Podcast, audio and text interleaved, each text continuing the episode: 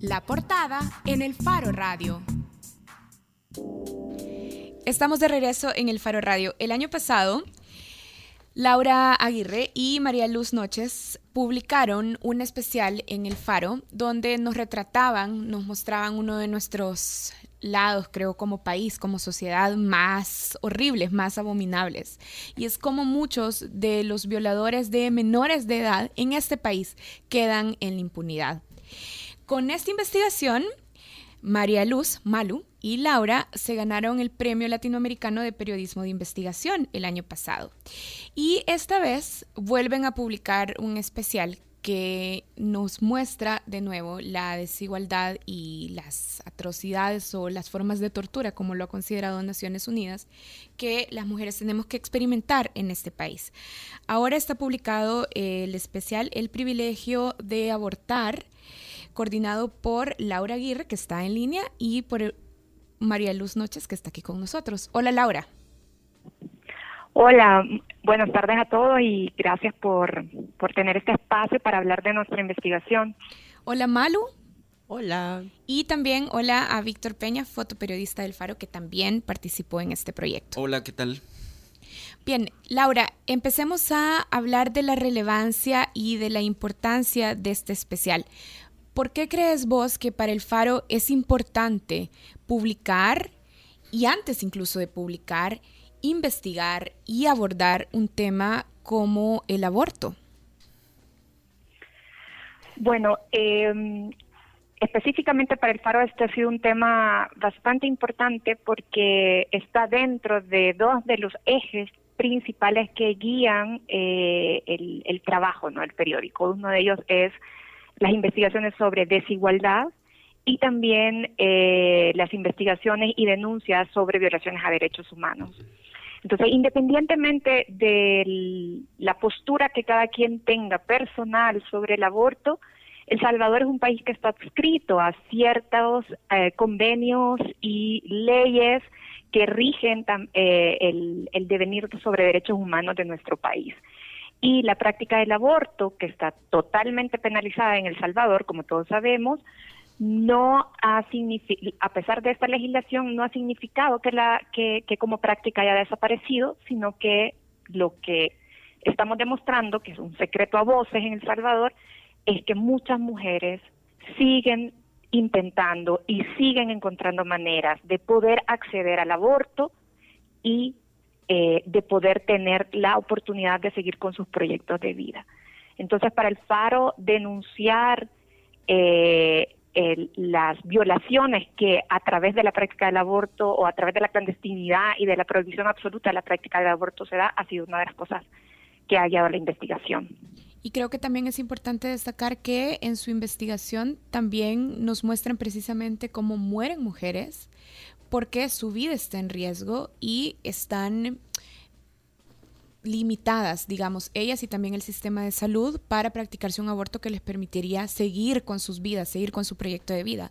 Malu, uno de los párrafos uno de los párrafos más contundentes del texto de, de, la investigación que elaboraron con Laura dice que la desigualdad en la sociedad salvadoreña se expresa también en el acceso a interrumpir el embarazo.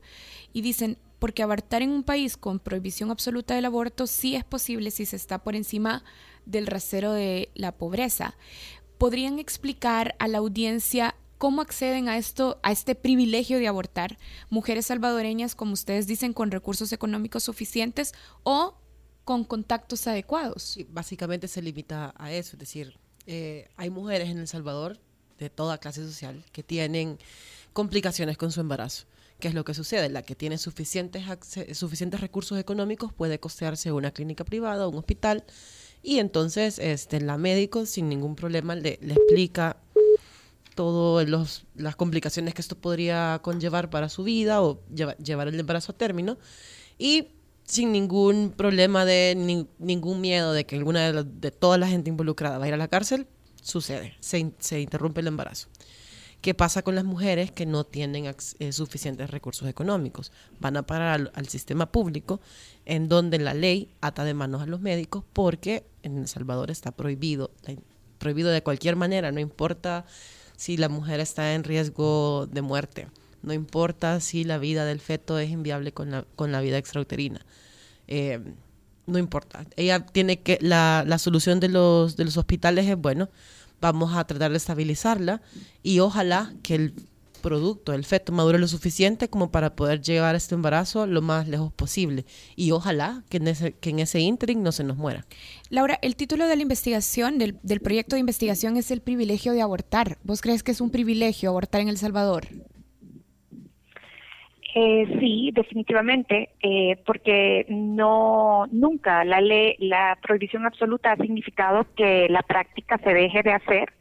Lo único que ha significado es que se ha vuelto clandestina y eso depende de ciertos privilegios que tengas, ya sea los privilegios de tener suficientes recursos económicos para pagar servicios privados o de estar en otro país por casualidad, como varios de los casos que, que reportamos, o de tener contactos adecuados que no son, que no representen tanto gasto económico, pero que sí debes de, bueno, de saber cómo moverte, de saber a quién preguntar, de saber eh, eh, dónde, dónde ir, ¿no? Porque, porque todas las mujeres con las que hablamos eh, y creo que Víctor puede dar muchísimo más fe eh, también a través de sus casos, tienen mucho miedo, ¿no? Mucho miedo de que sus, eh, de que su salud se vea perjudicada o de ir a la cárcel. Entonces, las únicas que pueden asegurar un aborto sin sufrir persecución legal o sin morirse son las que tienen suficiente dinero para pagarlo o las que tienen estos contactos. Entonces sí, definitivamente es un privilegio. Y mm, Malu. Y tenemos historias también muy tristes de mujeres que no lo lograron, ¿no?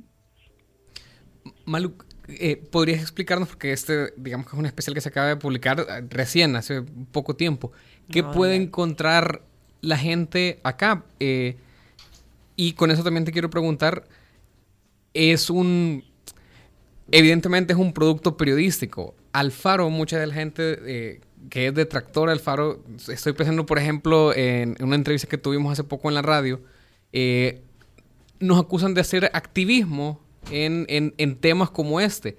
Me gustaría que también nos explicaras por qué este es un producto periodístico y, y qué fuentes incluye. eh, y también, antes de pasar también con, cual- darle la palabra a Víctor para que nos cuente cuál fue la participación eh, de él en este especial. Empiezo yo entonces. Sí. Bye. Eh, es evidentemente periodístico porque lo que estamos haciendo es una descripción de los hechos y una denuncia a partir de esos hechos. No es una denuncia, nos ponemos la bandera de aborto libre, para nada. De hecho, nos hemos cuidado mucho de, no hacer eso en el texto porque no va por ahí. Entonces, eh, el- en el texto, ¿qué es lo que va- en el reportaje, ¿qué es lo que van a encontrar? Nos guía la historia de Claudia Zúñiga, una mujer de 34 años que muere eh, en, febrero, en marzo perdón, del año pasado, después de hacer un recorrido por el sistema público de salud, en donde para empezar no se le dio respuestas y cuando se le dieron respuestas, la opción era interrumpir el embarazo para salvar su vida. El sistema público, atado de manos, dijo, no, no podemos hacer nada por ella. En medio de la historia de Claudia se van entrelazando testimonios de mujeres que por acceso a recursos económicos o por acceso a redes de contactos que les permitieron conseguir pastillas, pudieron o ah, pudieron abortar. Entonces lo que queremos hacer es justamente este, hacemos este, este ir y venir entre cómo la historia de Claudia, por ejemplo, pudo haber eh, sido distinta si se hubiera encontrado con gente como la médico que atendió a Rebeca, que es una de, las de los testimonios, o si hubiera tenido eh, contactos como los tenía Sara. Y como también hay características de estas mujeres que se entrelazan. Tienen que ver con mujeres que ya tenían hijos previamente, con mujeres que son muy católicas, como para que se vea que esto tampoco no es de si la persona tiene o no una formación religiosa, moral, o sea, al final es una decisión. Entonces, eh, de eso va justamente el reportaje, de tratar de, de explicar cómo funciona eh, el aborto en un país don- con una ley súper restrictiva. Víctor, y vos hiciste un fotoreportaje en el que recoges varios de los casos de, de mujeres. A mí también me llama la atención que en tu fotoreportaje hay historias de hombres. Me llama la atención porque el aborto eh, eminentemente es un tema de, de mujeres, pues. Claro, eh, reforzando lo que dice Malu, eh, creo que no caemos en un tema activista, como estoy leyendo en algunos comentarios, por ejemplo, eh, y es porque recogemos las distintas experiencias vistas eh, de, los distintos estratos sociales, ¿no? Eh, mujeres que tienen la facilidad, como decía, de, poderse, y es que no, no estamos haciendo voz de decir aborten, sino es que estamos recogiendo los testimonios de cómo en un país que es tan restrictivo este tema, se aborta, pues, y que los, las mujeres o, los casos que hemos retratado buscan la forma, las alternativas a lo que los obliga la ley, ¿no? A, hacerlo clandestinamente, ¿no? Y aquí también denunciamos, o, no es que denunciemos, sino es que dejamos ver al público mucho de lo que desencadena este tema. Si, si alguien que tiene una necesidad, por ejemplo, eh, dejamos a la luz a alguien que vende el, medicamento, que vende las pastillas, que si comparamos, eh, es una diferencia tan ridícula de cómo el Ministerio de Salud, eh, al costo que el Ministerio de Salud tiene acceso a este medicamento y cómo se distribuye en el mercado negro. Entonces también hay datos como este comparativos para que se pueda hacer una evaluación de los casos que también se están retratando. En cuanto decíamos lo que decías de que hay hombres también, porque creo que normalmente cuando hablamos de los casos que participaron o, que se han sometido a un aborto, eh, también hablamos de un hombre que apoyó a su pareja, ¿no? Allá por 1992, cuando también la ley no, no tenía muchas restricciones. Pero en este caso también... Bueno, no tenía tantas como ahora. No pues. tenía tantas. O por lo, de, hecho se permitía el aborto en las causales específicas, de las que ahora se siguen, que ahora está, se está pidiendo. Ajá, que claro, pero este, este que hablo de 1992 habla de un aborto voluntario que también incurría de uno a tres años de cárcel. Era un delito también. Claro, ahora las penas como se cambia a homicidio agravado, según el caso que hablamos también. las semanas de gestación. Claro, eh, hablamos del caso de Teodora y ahí incluimos el, retrato de, su hijo, ¿no? Porque es alguien que está pagando las consecuencias de lo que el Estado muchas veces o la sociedad llama, es decir, eh, una mala madre. Teodora es una de las 17. Teodora es una de las 17. Solo para recordarle al público que es una campaña iniciada por organizaciones feministas para proteger a 17 mujeres que han sido condenadas por homicidio en casos de grabado. Eh, homicidio grabado en casos de aborto. Claro, entonces eh, retratamos a un hombre que es la consecuencia de lo que el Estado hace, ¿no? Que está, o, lo que la sociedad también está juzgando como que normalmente pasa, que las mujeres sentenciadas a 30 años de prisión por homicidio agravado es por una emergencia obstétrica. ¿no? Entonces, eh, el hijo de Teodora está pagando, si podemos decir, o yo, yo lo diría así como una contradicción del Estado, ¿no? Porque por un lado está condenando a una mujer que entre comillas dice la sociedad también que es una mala madre, pero también está restringiendo ese derecho fundamental de un hijo a tener el afecto primordialmente de su mamá. Y lo otro es porque nacen estas redes también, donde hay hombres, eh, o en este caso, que lo, lo, decimos así, es un hombre que se dedica al comercio del mercado negro de pastillas, que claro, si el, ministerio compra, por ejemplo, si, si puedo decir la, la, comparación, es tan ridículo vender seis pastillas a un precio de 200 dólares cuando el ministerio está comprando esas seis pastillas a un precio entre 90 centavos y unos 50 dólares. Entonces también, por eso es que vamos, porque a raíz de tener restricciones en este tema, se provoca esto, pues es como que estemos hablando de drogas. es importante, solo quiero precisar esto, que ahí también se marca la desigualdad, porque son mujeres que no tuvieron atención a sus problemas, es decir, son emergencias obstétricas no atendidas. Entonces... Malu, el caso que nos empezaste contando, el caso de Claudia, Claudia Veracruz Zúñiga, es un caso de muerte materna prevenible. Sí. Y ustedes lo que nos explican es cómo probablemente, de acuerdo a las recomendaciones médicas, la vida de Claudia pudo haberse salvado si se hubiese autorizado que se le practicara un aborto. Pero me llama la atención que también en el texto, contando la historia de Claudia, nos dicen que en realidad cuando va al hospital Rosales, el médico le dice que hay que esperar a que el feto madure. Entonces, me pregunto si Claudia realmente muere por la restricción legal o más bien por la negligencia del médico. Lo que sucede en el caso de Claudia son, es que esto ya lo que se aparece de más fuerte en el reportaje es como la última como la cola de todo lo que, lo que empezó a salir mal desde el principio. Porque eh, Claudia sale embarazada ahí por noviembre, diciembre. Era su cuarto hijo. Su cuarto embarazo. Entonces, ella, todo bien, se acaba el año, las fiestas, excelente. Pero en enero ella empieza a sentir un malestar y ella no comprende qué es lo que pasa. Se empieza a sentir cansada, eh, le cuesta respirar, cuando ella siempre ha sido una persona muy activa. Ella va a tres, consulta a tres médicos antes, va a la unidad de salud primero del lugar donde vive. Y le dicen, señora, usted está gorda, tiene que bajar de peso. Bueno, se va de regreso, sigue complicándose, se, se sigue hinchando, va al hospital Saldaña y, ajá, que es donde además eh, tuvo sus otros tres partos, y le dicen, señora, usted está gorda, vaya a su casa a rebajar. Luego eh, va a una tercera opción porque no están convencidos de que lo que a ella le, le, provoca esa dificultad para respirar sea la obesidad.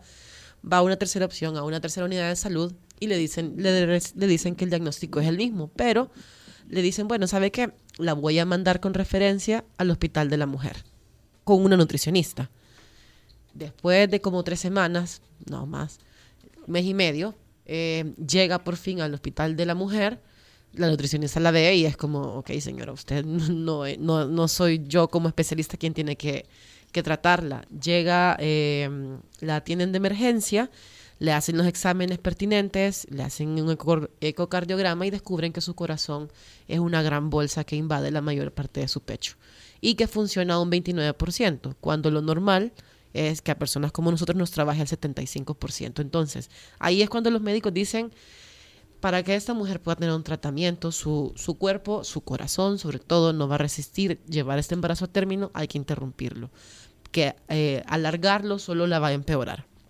Eh, al final la dirección del hospital decide que como lo de ella es un problema cardíaco, eh, la van a mandar al Rosales para estabilizarla y en el Rosales, cuando la familia llega, porque además la mueven sin que ellos se enteren, el médico le dice, no, no se preocupe, eh, si tenemos que ir de hospital en hospital con, con, ella, lo vamos a hacer, pero la vamos a estabilizar y ella llega a la semana 26. Claudia llegó a la semana 26, pero cuando llegó a la semana 26 y empezó su trabajo de parto, con descompensaciones en el camino, eh, su corazón ya estaba todavía mucho más débil. Entonces llega un momento en el que en el trabajo de parto le intuban, y ahí ella ya no sale de ahí. Nace el niño por medio de una cesárea. El niño muere un día después y ella muere un día después que el niño. Yo tengo una pregunta. Laura, eh, yo no he terminado de leer el texto porque evidentemente es extenso y tiene eh, reportajes, entrevistas, el fotoreportaje, eh, etcétera. Pero hay un intertítulo que me llamó la atención que era algo así como si es, si es pecado, pero yo le voy a rendir cuentas a Dios. Y era una mujer que básicamente estaba contando su caso saco esto porque en el debate del aborto, obviamente ustedes están contando eh, hechos médicos, eh, recomendaciones de salud, muchas cosas técnicas, pero en el debate del aborto siempre se mete el tema eh, espiritual, religioso, que sabemos que en El Salvador, un país bastante conservador, permea muchas de estas discusiones. ¿Cómo, ¿cómo lidiaron, o sea, me llama la atención el caso de esta mujer, ¿verdad? Porque no, no solamente se trata de eh, o sea, yo creo que expone bastante la hipocresía, pues, en realidad, de, eh. de, de, la prohibición absoluta, pero también de, negar el hecho de que hay mujeres que, son parte de estas creencias de, las que salen estas facciones ultraconservadores y que también están en esta práctica, pues. Sí, y creo que es una pregunta muy importante porque, pues como vos decís, es una de las aristas principales desde las cuales se intenta eh, discutir siempre el aborto eh, no solo esta mujer, sino varias de las mujeres que nos contaron sus historias, eh, son mujeres muy creyentes, mujeres católicas y de otras eh, ramas del, cristianismo. Y, em, y una de las cosas que para mí fue muy sorprendente es que es la complejidad de cómo las mujeres razonan sus decisiones y cómo las mujeres toman eh, la decisión de abortar que muchas veces dicen que somos irresponsables o que las mujeres que abortan son unas libertinas. No, son mujeres normales como cualquier otra persona que se enfrentan a una decisión difícil en la que no querían estar, pero que la toman por diferentes eh, circunstancias, ¿no? Y cuando se topan con el dilema religioso, encuentran sus propias salidas también, ¿no? Y una de ellas me decía, por ejemplo, eh, algunos dirán que lo que yo estoy diciendo es relativismo moral, pero no, porque si alguien está en las circunstancias en las que yo estuve, seguramente hará lo mismo. Ella se sigue considerando una hija de Dios, se sigue considerando amada por Dios y de hecho eh, ella razona todo lo que pasó y todo lo que hizo como una bendición también, porque cree, ella estaba en otro país y cree que las circunstancias en las que estuvo, que pudo hacerlo en un país donde era legal, eh, era todo obra de Dios también, ¿no? Que la puso en esas situaciones para poder eh, hacerlo de la manera más segura para ella, para su libertad y para su vida. Y esta mujer a la que vos te referís, ella sí lo hizo en El Salvador, es muy, muy, sigue siendo una ferviente católica, es de estas personas que siempre invocan a Dios, dan gracias por las bendiciones que Dios le ha dado, dicen amén, etcétera, ¿no? Y cuando yo le pregunté directamente si no creía que era un pecado, ella, bueno, sí, cree que sí, pero también cree que es una cuestión individual entre ella y Dios. Esta es otra manera en que logra explicarse eso, ¿no? Y no cree que ha hecho. Una cosa que yo quiero señalar muy importante es que ninguna de las mujeres con las que hablamos creía que había cometido un crimen.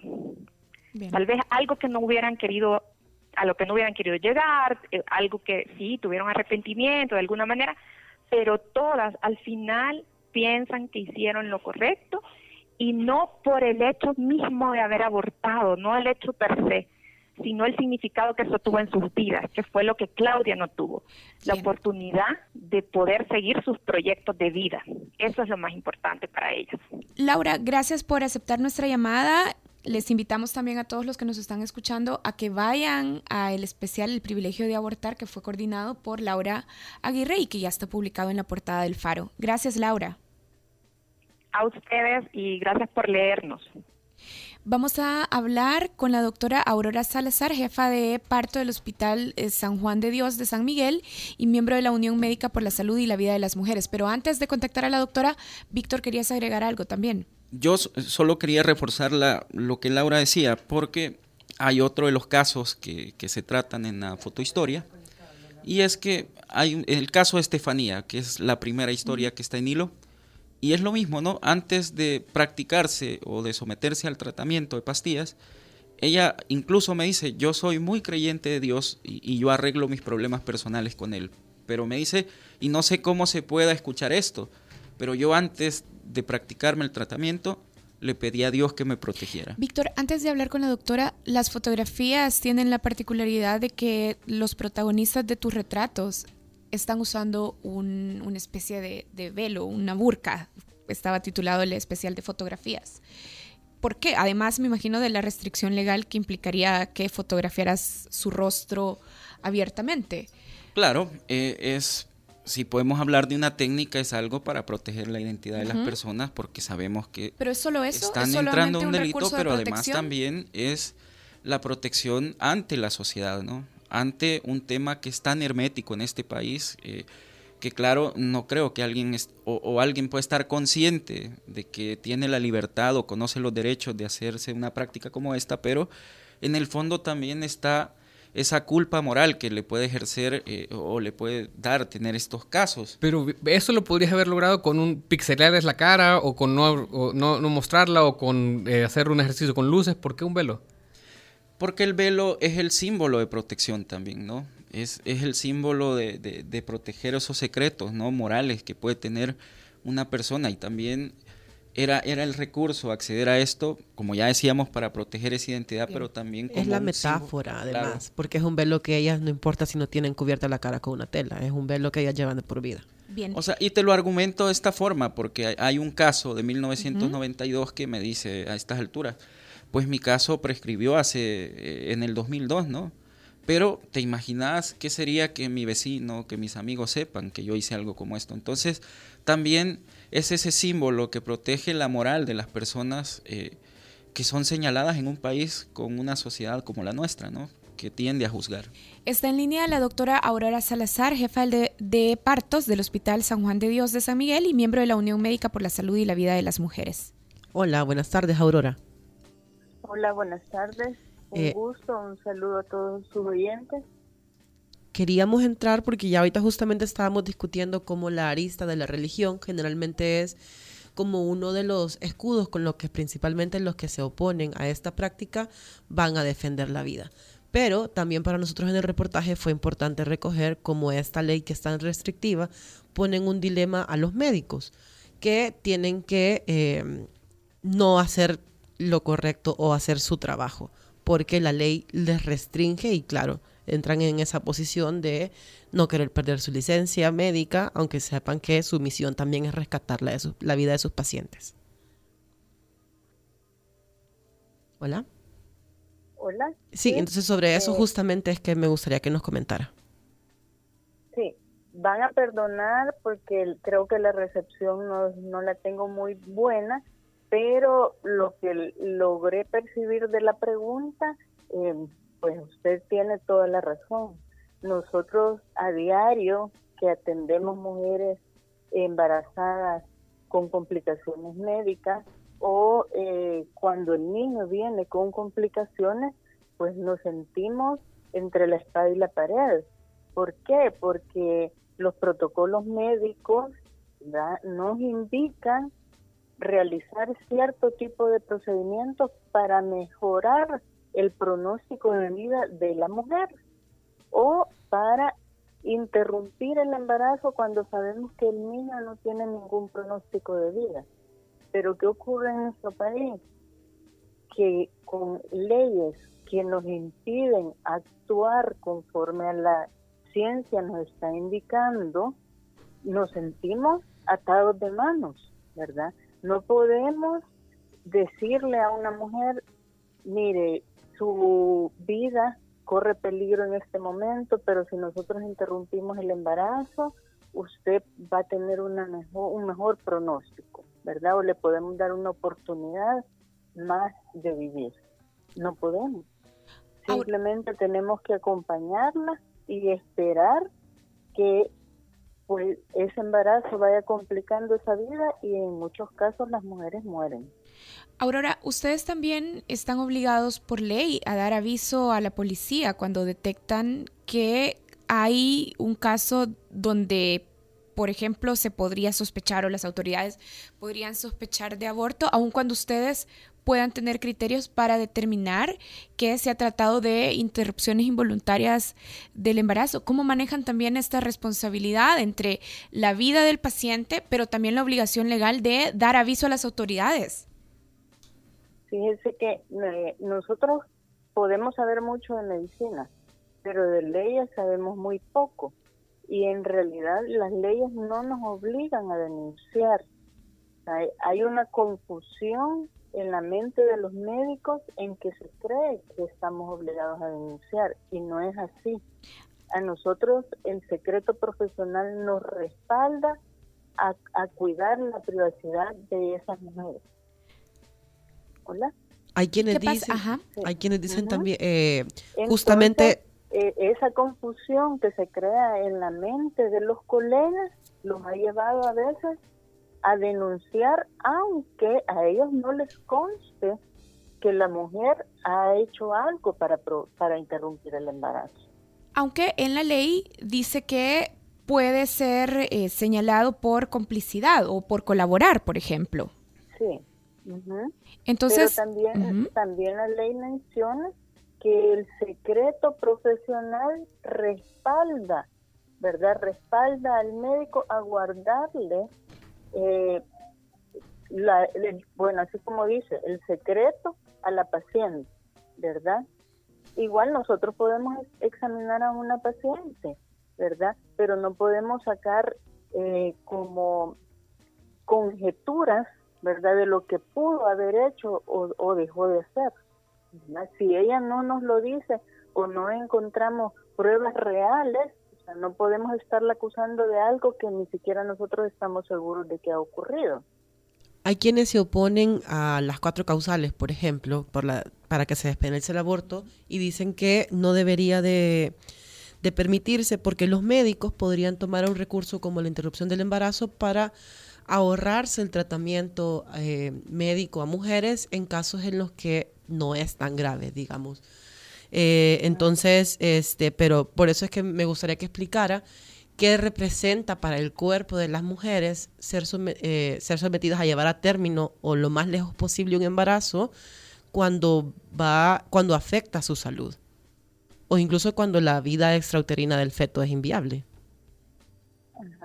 El embarazo ocasiona una serie de cambios en el cuerpo de la mujer, que conforme el embarazo va aumentando, esos cambios se, ven, se van viendo más pronunciados. Por ejemplo, el corazón y los pulmones.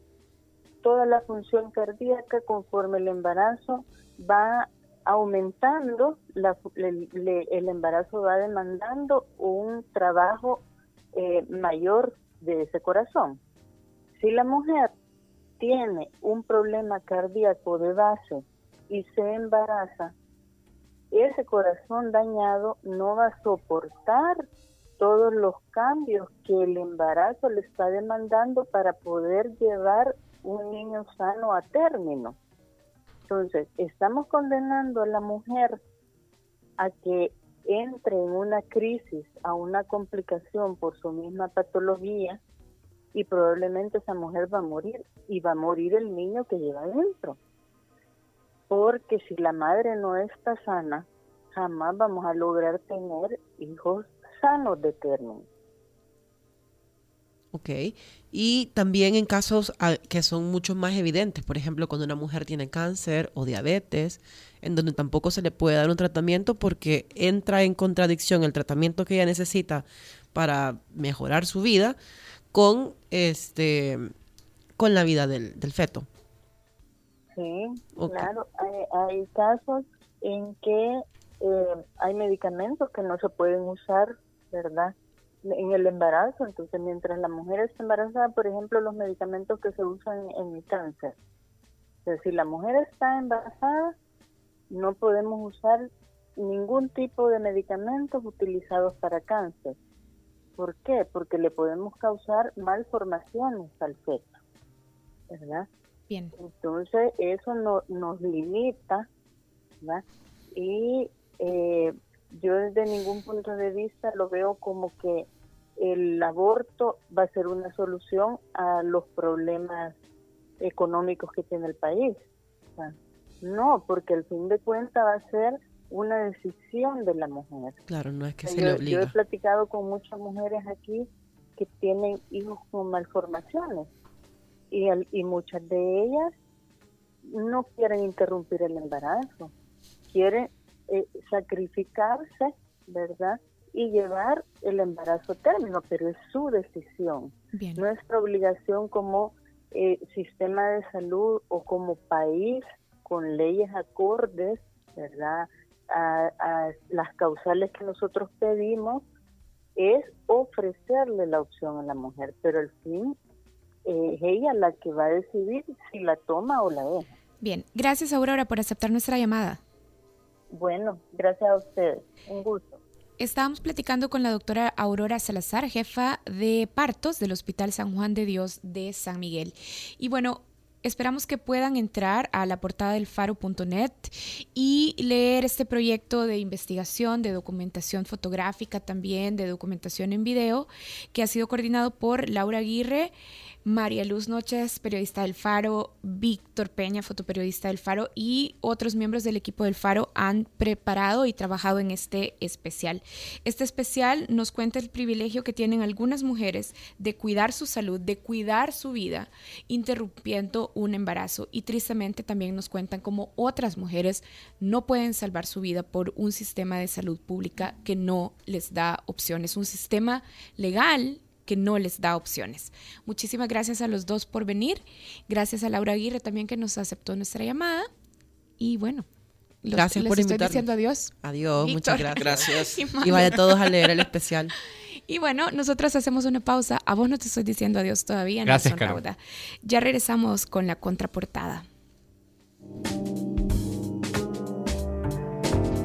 El Faro Radio. Hablemos de lo que no se habla. Estamos en punto 105.